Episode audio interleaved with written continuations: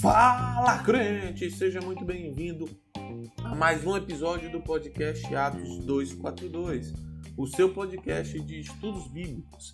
Eu sou o Pedro Henrique e hoje nós vamos continuar falando sobre o Êxodo. Mas antes da gente ir para o episódio, deixa eu te dar alguns recadinhos. Lembra de nos seguir no Twitter para acompanhar tudo que nós estamos fazendo. É o Atos242podcast.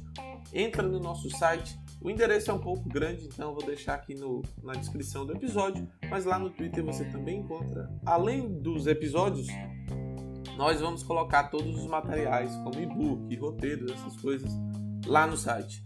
Amém? Então, se você quiser acompanhar mais, fica de olho na descrição desse episódio, tá certo? E eu acho que de recado é isso. É, fica ligado e ouve esse episódio que tá da hora.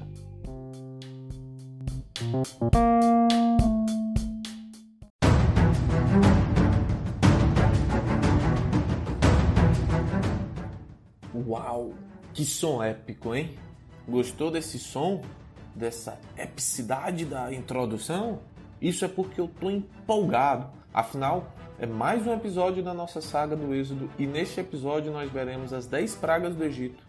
Moisés sendo usado e transformado por Deus, descobriremos o que é que há com o coraçãozinho de Faraó e, claro, uma conexãozinha com o Apocalipse. Ai, empolgação demais! Também você vai perceber que as 10 pragas do Egito podem ser associadas ou vistas, interpretadas de duas maneiras. Uma, como uma batalha uma guerra entre Deus e o Egito, no qual Deus está libertando o povo, ou como um ato de juízo de Deus contra o pecado e a iniquidade. E como tem batalha, meu amigo, eu pus esse som épico para dar essa adrenalina.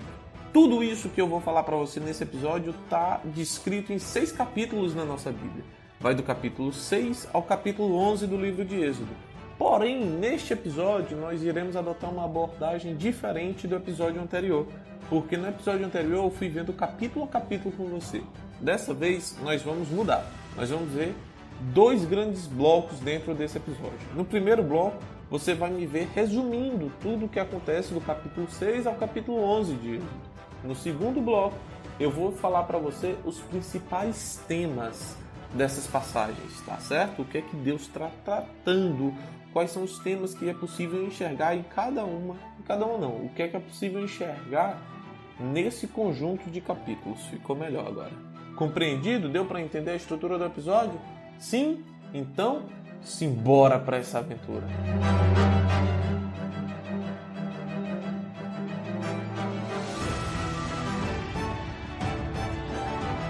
A nossa história começa no capítulo 6. E esse capítulo é uma continuação direta do capítulo 5. Na verdade, o final do capítulo 5 e os primeiros oito versículos do capítulo 6 fazem parte da mesma cena, que é um diálogo entre Moisés e o Senhor. Então, bora recapitular como o Êxodo 5 termina. Moisés voltou-se para o Senhor e perguntou: Senhor, por que maltrataste este povo? Afinal, por que me enviaste?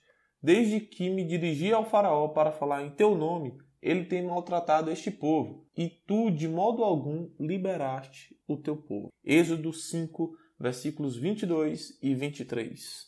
Ou seja, o capítulo 5 termina com Moisés questionando o Senhor, perguntando por que, que o Senhor está maltratando o povo e por que, que o Senhor me enviou. Isso porque Moisés estava vendo o sofrimento do povo ser aumentado de maneira, de maneira exponencial. Então, essa pergunta do final do capítulo 5 é respondida agora, no início do capítulo 6. Deus responde mais ou menos assim: I am God. Não, não é desse jeito que Deus responde. Mas eu achei tão legal esse efeito sonoro que eu tinha que dar um jeito de colocar ele no episódio. Por isso que eu coloquei aí. Mas, voltando para a nossa história, Deus vai garantir a libertação do povo no início do capítulo 6. E isso fica muito claro que será feito integralmente por ele, Deus. Veja como a frase por minha mão poderosa e coisas semelhantes são repetidas de maneira enfática ao longo não só do capítulo 6, mas de todo o livro do Êxodo. Isso é Deus reforçando a ideia de que a libertação irá ocorrer, mas não será por força humana, mas pela intervenção do Senhor. Algo muito importante está no versículo 3 do capítulo 6.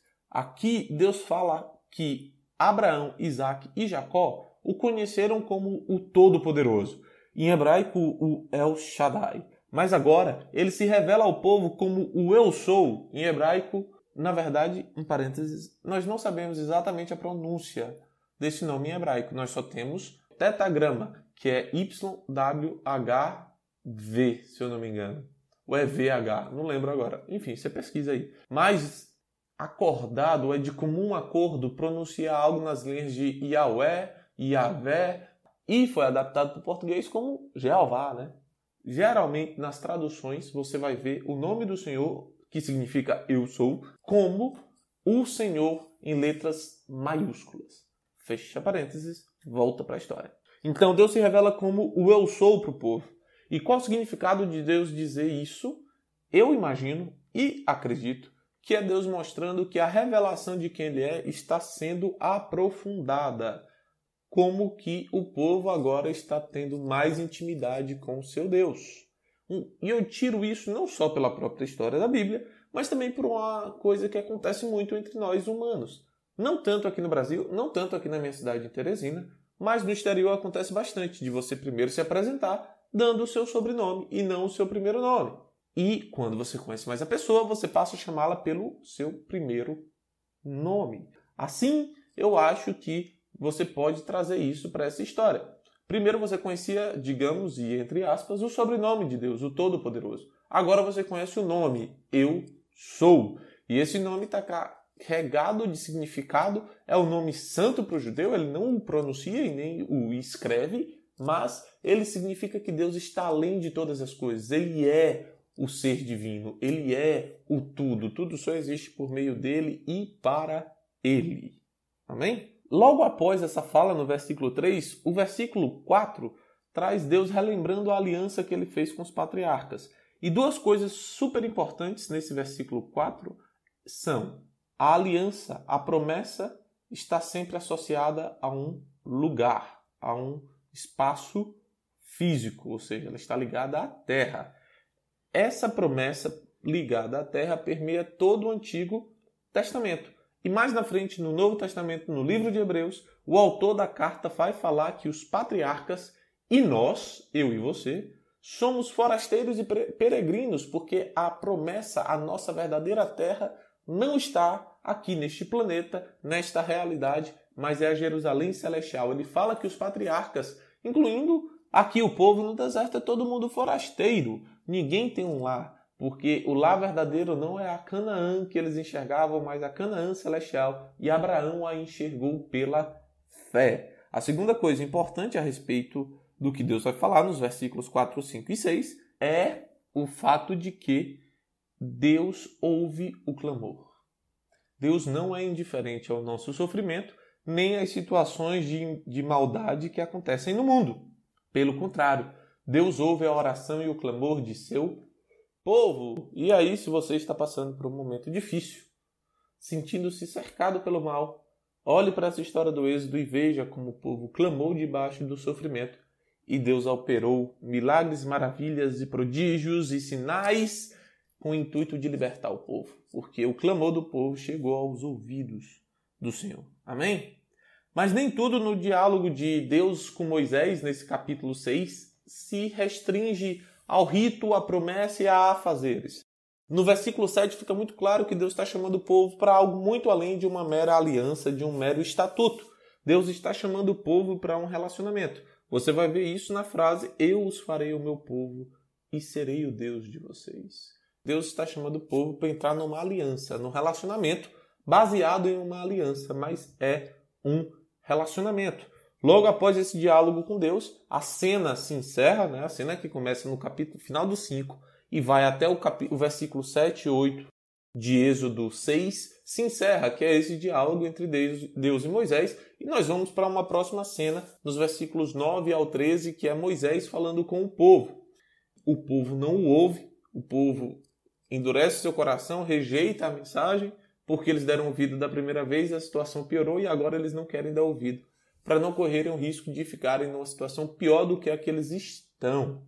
O sofrimento, meu querido, tem um poder muito forte de cegar o coração, de cegar o coração, de cegar a visão e endurecer o coração. Amém? E só alguns detalhes que eu quero chamar a atenção, alguns para você mesmo pensar. Primeiro, você vai perceber que é Moisés quem vai falar com o povo. Espera aí, mas em Êxodo 4, não tinha ficado acordado que seria Arão que falaria com o povo e Moisés seria o intermediário entre Arão e Deus? Fica aí o questionamento. Segundo, você vai ver, especialmente no finalzinho, ali do versículo 11, 12, 13, que Deus manda Moisés falar com tanto o povo quanto com o faraó a mesma mensagem. Fica a pergunta para você: por quê? E por fim, a maior fraqueza de Moisés, que Moisés aponta diversas vezes, é a sua fala, que é justamente o veículo que Deus quer usar, porque Deus quer usar Moisés para transmitir uma mensagem, falar uma mensagem. E é justamente aí que Moisés diz que é fraco. Fica aí o, a linha, a pontinha da linha de raciocínio para você puxar para a sua vida e ver se aquilo que Deus quer usar não tem, não tem sido algo que você acredita ser sua fraqueza. Às vezes você acha que aquilo que Deus quer usar, na verdade, é o que você tem de pior. Mas, na fraqueza, que o poder dele se aperfeiçoa e a graça dele nos basta. Voltando para a história. Queridos, depois dessa conversa de Moisés com o povo e, e tudo, a gente vai encontrar uma genealogia. Do nada vai aparecer uma genealogia no meio da história. Porém, essa genealogia cumpre alguns propósitos. Quais são eles? Primeiro, ela vai mostrar a origem de Moisés. Segundo, ela vai mostrar a origem da tribo de Levi, a tribo dos sacerdotes, que vão ter fundamental importância, não, melhor dizer que eles terão grande destaque nesse momento, porque Deus vai passar a lei daqui a pouco, e a lei fala muito sobre os levitas. E em terceiro lugar, que eu quero chamar a atenção pra, de, de você é que no versículo 21 você vai ver que essa genealogia fala de um cidadão chamado Corá. E isso é importante porque esse senhor, esse cidadão, esse distinto cavalheiro vai participar de uma das rebeliões mais icônicas da história de Israel em Números capítulo 16. E aqui você tem a origem dele, ok? E aí a genealogia encerra o capítulo 6 e nós entramos no capítulo 7 onde você vai ver três cenas, três momentos distintos. Primeiro, Deus vai conversar com Moisés mais uma vez. Segundo, Moisés e Arão se colocarão diante de Faraó. E terceiro, você vai ver a primeira praga das dez pragas assolando o Egito. No diálogo de Deus com Moisés, você vê Moisés mais uma vez relutante. Talvez a rejeição que ele acabou de passar no versículo 9 do capítulo anterior fez com que ele ficasse com medo novamente de assumir a postura de porta-voz e aí você vê Deus falando com ele, mano, lembra do tratado, lembra do acordo. Quem vai falar com o faraó e com o povo agora é Arão, e eu falarei com você, e você falará com Arão, e Arão falará com o povo e com o faraó. Ok? Logo após, os dois estarão diante de Faraó e um sinal vai acontecer. Você lembra que lá em Êxodo 3 e em Êxodo 4, Deus deu três sinais para Moisés e um deles era transformar o cajado de Moisés numa cobra. Agora, Deus transforma o cajado de Arão numa cobra. Porém, Satanás é ardiloso, meus irmãos, pois o faraó chama magos do Egito para que eles façam o mesmo sinal, e eles fazem. Assim como Arão transforma o cajado dele numa cobra, os magos do Egito também transformam seus cajados em cobra. Porém, a cobra de Arão come todas as outras cobras. Um detalhe interessante: a palavra em hebraico para cobra aqui, na verdade, é monstro marinho. Hum, interessante, hein? Mas, voltando, isso mostra o poder de Deus. O ser humano pode até tentar copiá-lo e imitá-lo, mas jamais se assemelhará verdadeiramente do real tamanho e poder do nosso Senhor, que é o que Deus está mostrando aqui. Olha, vocês podem copiar e tentar imitar, mas Deus mesmo só existe um, que sou eu, e é por isso que a cobra de Arão engole todas as outras. Além disso, mostra o sacerdócio verdadeiro que será estabelecido através de Arão. Como esse encontro não dá em nada, Faraó fica com o coração endurecido, como diz a passagem, nós somos lançados na cena seguinte, que é Deus trazendo a primeira praga sobre o Egito, que é a praga do sangue. As águas viram sangue. Só um detalhe: assim como você vê os magos imitando Arão em transformar o cajado numa cobra, você verá os magos imitando algumas pragas. E uma das pragas que eles imitam é justamente essa das águas se transformarem em sangue. Querido e querida, preste bem atenção nisso. As trevas imitam a luz. Amém? e sempre imitarão. Os falsos mestres, eles não começam com uma doutrina completamente contrária ao evangelho. Pelo contrário, é uma doutrina muito semelhante. Contudo, o fruto nunca vai ser um fruto que glorifica ao Senhor e nunca vai ser uma mensagem de verdadeiro poder, porque o único poder, o verdadeiro poder, não emana do povo, mas emana do Senhor e do Evangelho. Amém? Amém? Você está entendendo? E aí a gente encerra o capítulo 7 com a primeira praga, e os próximos capítulos, o 8, 9, o 10 e o 11, trarão as próximas pragas. O capítulo 8 vai trazer três pragas, o 9 também mais três pragas, o 10 duas pragas e o 11 não vai ter praga, mas vai ser Deus predizendo a próxima praga. No capítulo 8, quais são as pragas que aparecem? As rãs, os piolhos e as moscas. No capítulo 9, quais são as pragas? A morte dos animais, tumores e úlceras além das chuvas de pedra. Já no capítulo 10, você tem gafanhotos e trevas. E no capítulo 11, Deus fala para Moisés: Se prepara, se prepara, porque eu irei realizar agora o meu maior ato de juízo sobre o Egito. E isso é o resumo do que nós iremos ver. Claro, claro, existem muito mais detalhes, mas aí fica para você ler. E se tiver dúvidas, entrar em contato conosco. Esse era o resumo que eu queria deixar. Simbora nos temas desse episódio. Vai!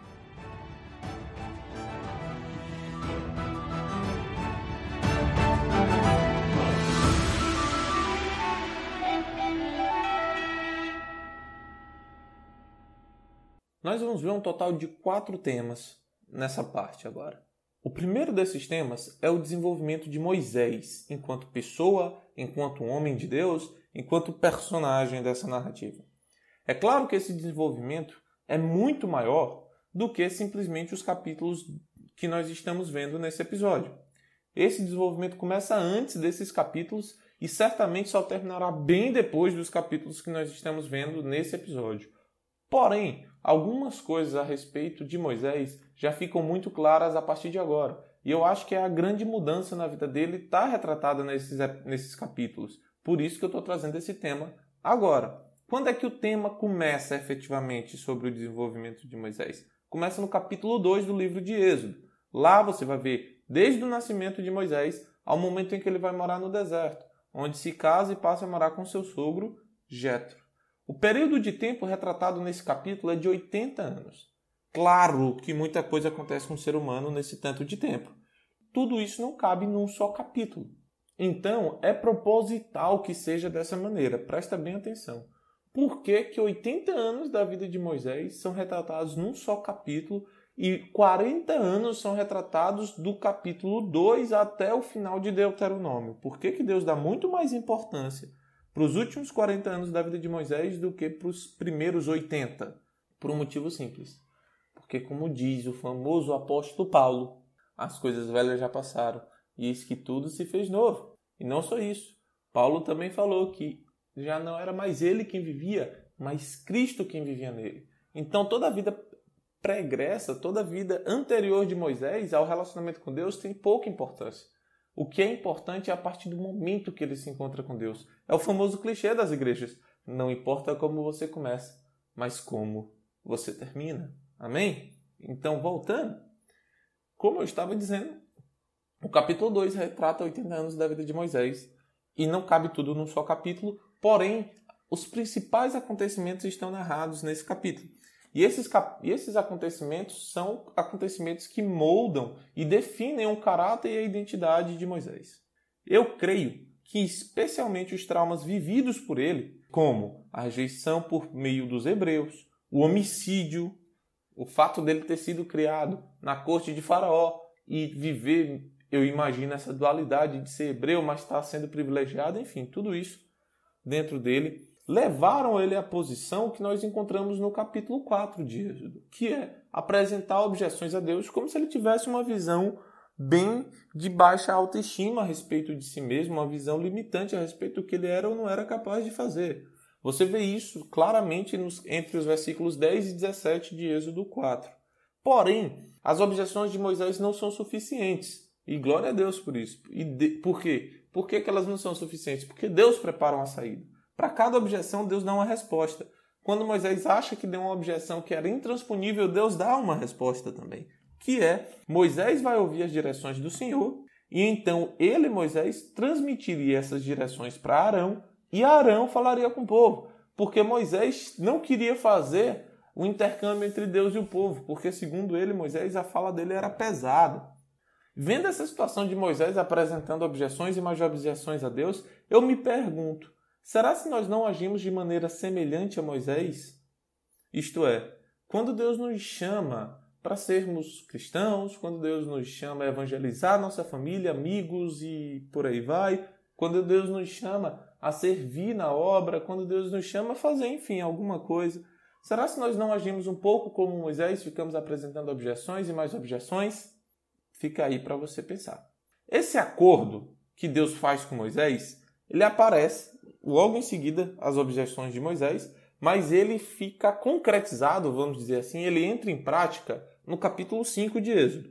Só que no final desse mesmo capítulo tem uma mudança, porque você tem Moisés, que era um cara que não conhecia Deus, que viveu na corte do faraó, né, que achava que podia fazer justiça com suas próprias mãos, por isso que mata um egípcio foge e vira um peregrino no deserto.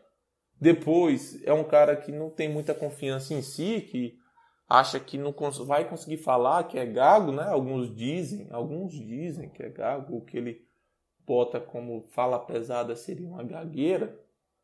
Então esse cara que tem essa história toda confusa, bagunçada, cheio de problemas e limitado, tem um encontro com Deus no capítulo 5 que aparentemente mudam, muda as coisas. Então você tem um cara que estava embaixo e agora ele tem um encontro com Deus através de uma oração, de uma conversa, e esse encontro muda ele. Sabe por que eu estou dizendo que no final do capítulo 5, o encontro que Moisés tem com Deus muda Moisés?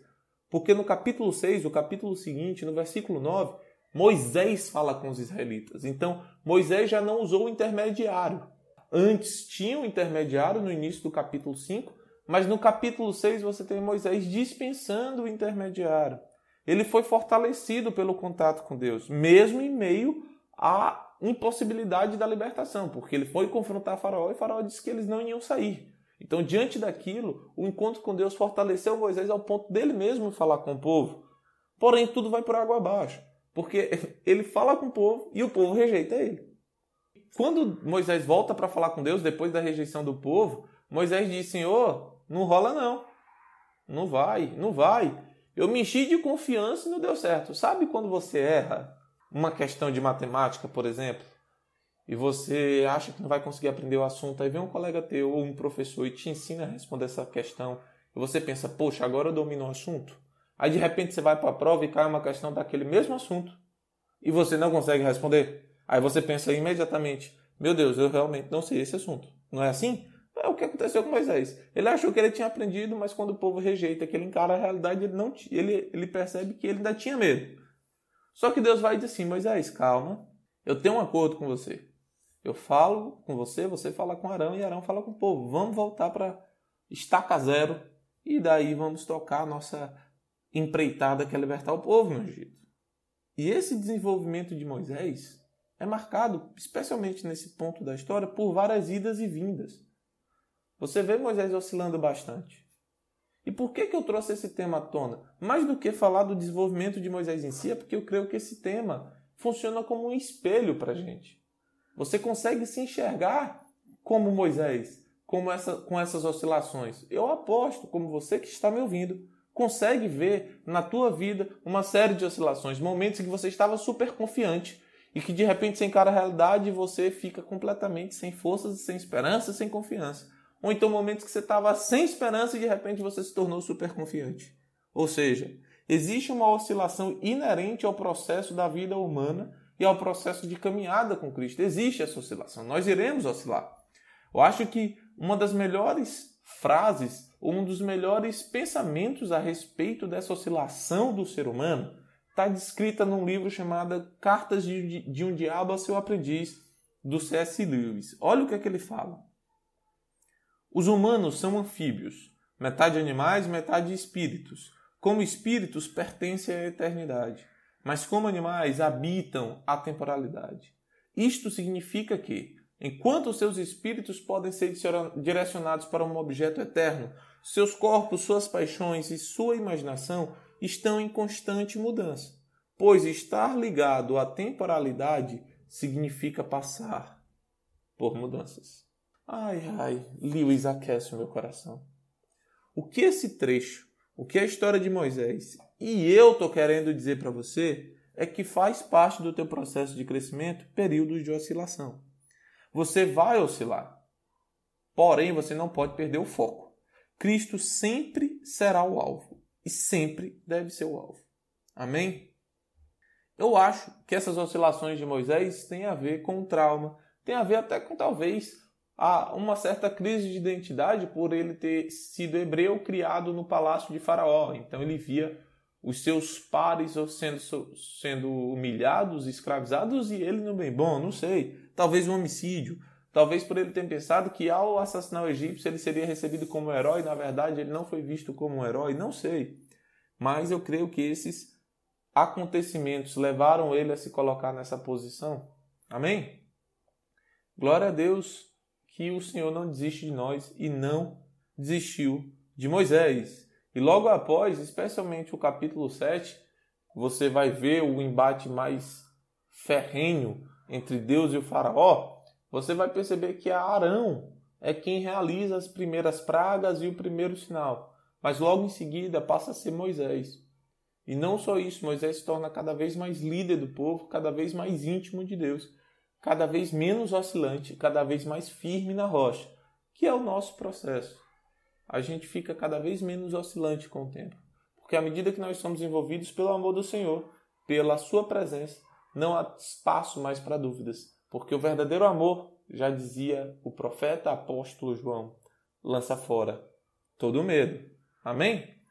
E para encerrar, eu vou te dizer que o desenvolvimento de Moisés deixa muito claro que Moisés deixou de ser alguém que não confiava em si mesmo, para ser alguém que tinha extrema confiança em Deus. Porque esse é o processo que Deus quer te levar.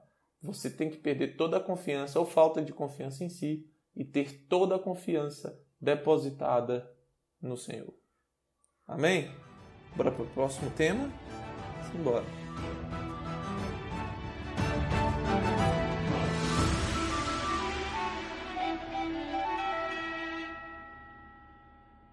Querido e querida, esse segundo tema eu estou chamando ele de O Coração de Faraó. Esse tema é muito recorrente ao longo desses capítulos e ao longo da história do Êxodo, especialmente no livro do Êxodo. Por vezes, você vai ter a impressão que Deus endureceu o coração do Faraó. Em outros momentos, você vai ter plena convicção que o próprio Faraó endureceu seu coração. E no final das contas, você vai terminar confuso. Porque parece que esse farol da história do Êxodo é mais confuso que o farol da Timbalada, que achava que o Egito era a Bahia. E a pergunta é: o que é que realmente está acontecendo? É Faraó que tem seu coração endurecido por ele mesmo? Ou é Deus quem endurece o coração? A resposta é que essa repetição enfática ilustra a escolha de Faraó em resistir a Deus e a resposta de Deus a tamanha monstruosidade. Faraó já tinha um coração endurecido, ele tinha escolhido resistir a Deus. E Deus endureceu o coração do Faraó, como aparece em alguns momentos, é a resposta de Deus à resistência de Faraó. Ou seja, Faraó não quer ouvir a Deus e Deus faz com que ele realmente não ouça. Deus entrega a Faraó a sua própria dureza de coração. Isso é muito semelhante ao que acontece em Romanos capítulo 1. Lá Paulo vai falar que Deus deixou os homens idólatras que trocaram a glória de Deus pela glória de figuras humanas e animais, entregues às suas próprias paixões. Esse é o maior juízo de Deus. É o juízo em que Deus entrega o ser humano às suas próprias paixões e idolatrias. É o juízo que Deus entrega o ser humano ao seu próprio coração endurecido, que é o que acontece com Faraó. E para você ter certeza do que eu estou te falando, eu vou te dar alguns tópicos, vou te dizer algumas coisas agora para corroborar a minha afirmação. A primeira coisa que eu quero te falar é que Deus dá diversas chances para Faraó se arrepender. Através de Moisés é que isso acontece. Moisés e Arão vão diante de Faraó várias vezes, dando a chance para Faraó liberar os israelitas de bom grado, se arrepender e se humilhar diante do Senhor. E Faraó nega todas elas. Algumas dessas passagens estão em Êxodo capítulo 5, versículo 1, Êxodo capítulo 7, versículo 16, Êxodo capítulo 8, versículo 1, Êxodo 9, versículo 13, Êxodo 10, 3. Em outras ocasiões, você verá o próprio Faraó tentando resistir ao Senhor, endurecendo o seu próprio coração. Êxodo 7,14 é um exemplo disso. Êxodo 8,15 é outro exemplo. E por aí vai. Por três vezes, você verá Faraó tentando, tentando não, dizendo que vai liberar Israel, mas muda de ideia. Um Faraó duas caras, não é mesmo? Você vai ver isso em Êxodo 8,8, Êxodo 9, versículos 27 e 28. Então você tem Faraó tendo chances e escolhendo não se arrepender. Você vê Faraó endurecendo seu próprio coração. Você vê Faraó sendo duas caras. E essa resistência de Faraó chega no limite ao ponto que Deus endurece o coração de Faraó, como você verá em Êxodo 11, versículo 10, Êxodo 14, versículo 4. Amém? E qual a razão disso tudo? Por que, que esse tema está aqui? Por que, que Deus endurece o coração de Faraó? Eu acho que uma explicação bem sucinta e bem precisa disso é dada por um cara chamado Tim Mack. Ele é o cara que está à frente de um projeto chamado Bible Project, que é um canal no YouTube, um podcast e um site que é maravilhoso. E ele tem uma frase muito boa para ilustrar a questão de Deus endurecer o coração do faraó, que é a seguinte: Deus não causa ou predetermina o mal que faraó irá causar, mas o antecipa e responde a ele, levando Faraó em direção à sua própria destruição. Amém? Duro, mas esse é o juízo de Deus. E Deus só é justo porque ele emite juízo. E ele emite juízo porque ele é justo. E é um Deus amoroso. Ok? Depois do Faraó, nós temos as dez pragas. Simbora.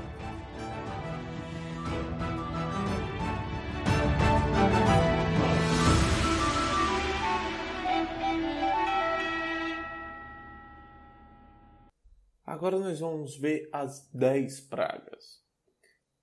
Antes de olhar cada praga individualmente, eu quero te dizer algumas coisas. A primeira, cada uma das pragas encontra uma correspondência entre os deuses egípcios. Então, Deus executa uma praga sobre as águas do Nilo.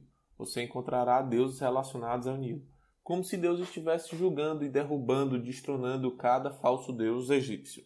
Segunda coisa sobre as pragas, você vai ver que elas fazem diferença entre vasos de honra ou de misericórdia e os vasos da ira, ou seja, entre aqueles que recebem a misericórdia a graça de Deus e aqueles que receberão o seu juízo. Você perceberá isso nas pragas que não acontecem no povo de Israel. Ou seja, algumas pragas acontecerão e não afetarão o povo de Israel na terra de Gozém. E terceiro ponto importante: alguns magos vão conseguir copiar algumas pragas do Egito, mas não conseguirão desfazê-las e não conseguirão copiar todas. A tentativa é deles é mostrar que Arão e Moisés são só mais um grupo de magos. Só que eles vão perceber que não, que Moisés e Arão não são magos, eles são mensageiros do Deus vivo. Amém? Então vamos olhar as pragas. Como é que eu vou fazer? Eu vou te dizer qual foi a praga, eu vou te falar em qual capítulo ela se encontra eu vou falar algumas características, como Deus falou que essa praga iria acontecer? Qual Deus egípcio que está sendo zombado ou destronado? Como o faraó reagiu? Os israelitas foram afetados e os magos foram capazes de copiar? Esses serão os itens que a gente vai abordar em cada uma das pragas. Então bora para a primeira. A primeira praga são as águas do Nilo se tornando sangue. Essa praga está em Êxodo 7. E Deus avisa o faraó que ela vai acontecer. O deus egípcio que é zombado não é verdade um deus, mas os deuses que eram relacionados ao rio Nilo. Como é que o faraó vai responder? Ele vai endurecer o seu coração e essa praga vai afetar tanto o Egito quanto os israelenses e os magos vão ser capazes de copiá-la. Ok? Vamos continuar. A segunda praga, a terceira e a quarta, todas elas acontecem no mesmo capítulo, que é o capítulo 8. E qual é a segunda? São as rãs. Deus avisa que essas rãs irão cobrir a terra, e existem dois deuses egípcios zombados, que é o deus Pita e o deus Eka, que são deuses que possuem cabeças de rã. Você lembra do episódio de introdução ao Êxodo, né? Que eu falei que os deuses egípcios eram antroposomórficos, ou seja, eles tinham formas humanas misturadas com formas animais. O faraó vai responder endurecendo seu coração, e assim como na primeira praga, o povo de Israel também sofre essa praga, bem como os magos são capazes de copiá-la. Amém? Só um detalhe: a rã no Egito antigo representava vida e fertilidade, porque as rãs estavam muito associadas, a presença de rãs estava muito associada às enchentes do Nilo que traziam fertilidade para as terras. Então, as rãs eram associadas a esse ciclo de fertilidade. Quando Deus usa as rãs, Deus está mostrando quem é o verdadeiro Senhor sobre a vida. Próxima praga, a terceira, são os piolhos. Como eu disse, também está no capítulo 8. Já nesse aqui, Deus não avisa da praga, ela acontece. O Deus umbado é o Deus Leb, que é o Deus da terra. Faraó mais uma vez endurece seu coração. E a partir de agora, meus amigos, os magos já não vão ser mais capazes de copiar as pragas. Ok? Então já não vou falar mais dos magos porque eles não vão copiar mais de jeito nenhum. Contudo, essa praga ainda afeta os israelenses e é a última praga que afeta os israelenses. Então, a partir da quarta praga, nem os magos vão conseguir copiar as pragas, nem os israelenses serão afetados. Então, eu não vou mais comentar, ok? Próxima praga são as moscas. De novo, capítulo 8. Agora é o deus Kepara, que é o deus besouro. Mais uma vez, o faraó endurece seu coração, ok? Próxima são os tumores, ou a pestilência gravíssima. Ela acontece no capítulo 9, e sim, Deus avisa que vai acontecer. O Deus que é zombado agora é o Serafis, ou Apis, que é o Deus sagrado de Mênfis, do gado. Né, os animais têm essa doença.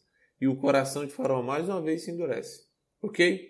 E essa doença, não, os magos não conseguem trazer cura para o gado, tá? Todo gado morre, mas não morre nenhum gado de Israel. Muito parecido com Jacó. Não sei se você lembra lá na história de Jacó. Jacó, quando cuidava das ovelhas, as ovelhas dele, o rebanho dele é que crescia e o de Labão não crescia. Deus fazendo separação né, entre o povo dele e quem não é o povo.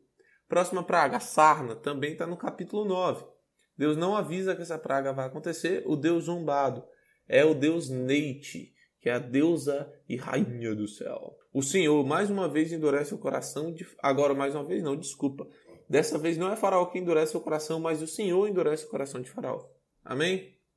Próxima, Saraiva, que são as pedras caindo do céu. No capítulo 9, Deus avisa, e tem dois deuses que podem ser relacionados a essa praga: seria a deusa Íris, que é a deusa da água, e o Osíris, que é o deus do fogo, né? Porque cai a pedra com tudo, na água, nas plantações, destrói tudo. E dessa vez Deus não endurece o coração de Faraó, mas o próprio Faraó endurece seu coração. Próxima praga, os gafanhotos. Estamos terminando, tá?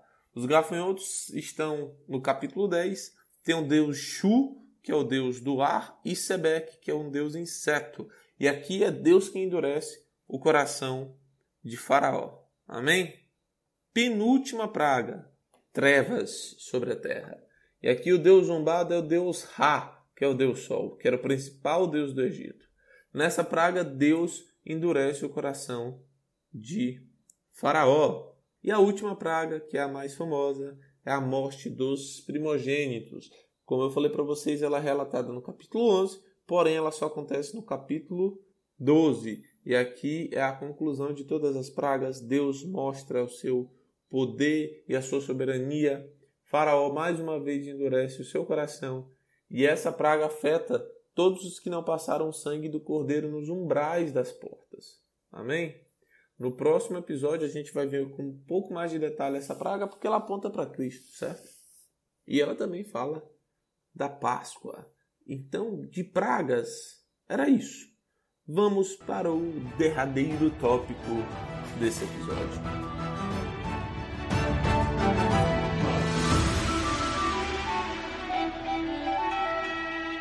Meu irmão e minha irmã, se você chegou até aqui, louvado seja Deus pela sua vida.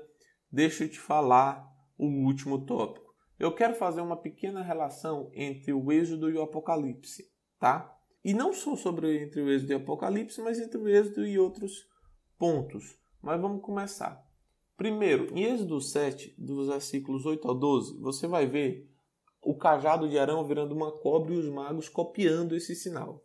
Gente, são falsos sinais e falsos milagres de falsos mestres. E a relação que nós vamos ter com essa passagem mais na frente é Marcos 13, 22, quando Jesus diz o seguinte: Pois aparecerão falsos cristos e falsos profetas que realizarão sinais e maravilhas, para, se possível, enganar os eleitos. Então, assim como lá atrás no Êxodo já tinham falsos mestres realizando sinais para tentar enganar as pessoas, aqui Jesus nos alerta disso. Não só isso, se você for para Apocalipse 13, dos versículos 11 ao 15, você verá que sai uma besta sobre a terra e essa besta faz sinais. E esses sinais é para enganar as pessoas. Ok? Então, existem falsos mestres, falsos profetas, existem falsas pessoas por aí realizando sinais na tentativa de te enganar, na tentativa de enganar os escolhidos do Senhor. Algumas pessoas não querem acreditar que ah, não existe tal coisa. Existe, a palavra fala que existe, é porque existe. Amém? E não só isso, e agora para encerrar de vez, a principal relação que eu vejo entre o Êxodo e o Apocalipse é porque muitos dos sinais em Apocalipse, em Apocalipse 8 e Apocalipse 16, falam das taças, da ira de Deus, dos flagelos, muitos desses sinais são muito, muito semelhantes às pragas do Egito. Vamos olhar aqui. Apocalipse 8, no versículo 7, por exemplo, quando fala das trombetas, diz o seguinte: O primeiro anjo tocou a sua trombeta e granizo e fogo misturado com sangue foram lançados sobre a terra. Foi queimado um terço da terra, um terço das árvores e toda a relva verde. Olha só. Granizo e fogo misturado com sangue foram lançados sobre a terra. Não é semelhante à praga do granizo, da saraiva? Não só isso, se você for ver mais na frente, no versículo 12 do mesmo capítulo de Apocalipse, ou seja, o capítulo 8, diz o seguinte: O quarto anjo tocou a sua trombeta e foi ferido um terço do sol, um terço da lua e um terço das estrelas, de forma que um terço deles escureceu, um terço do dia ficou sem luz e também um terço da noite, ou seja, escuridão, assim como a décima praga do Egito. Em Apocalipse 16, você vê algo também semelhante. Você vai ver as sete taças da era de Deus e você vai ver que a primeira taça é de feridas, como tem lá no, numa das pragas. A segunda taça fala do mar virando sangue, assim como a primeira praga. E por aí vai, ou seja, existe uma correspondência entre as pragas e os sinais em Apocalipse. Mas por que, que isso acontece? Porque as pragas do Egito passam a ser símbolos da, símbolos da justiça divina sobre o mal. Você vai ver também referência às pragas em Joel, capítulo 2, no Antigo Testamento. Por quê? Essas pragas viram esse símbolo de justiça de Deus sobre a maldade. Então, era isso. Era esse o nosso episódio dessa semana. Espero que você tenha sido abençoado e tenha aprendido. Nós vimos até o capítulo 11 do livro de Êxodo. Semana que vem tem mais e que Deus te abençoe. Não esquece de compartilhar esse episódio com os teus amigos, com os teus irmãos. Se tiver dúvidas, envia um e-mail e é nós. Valeu!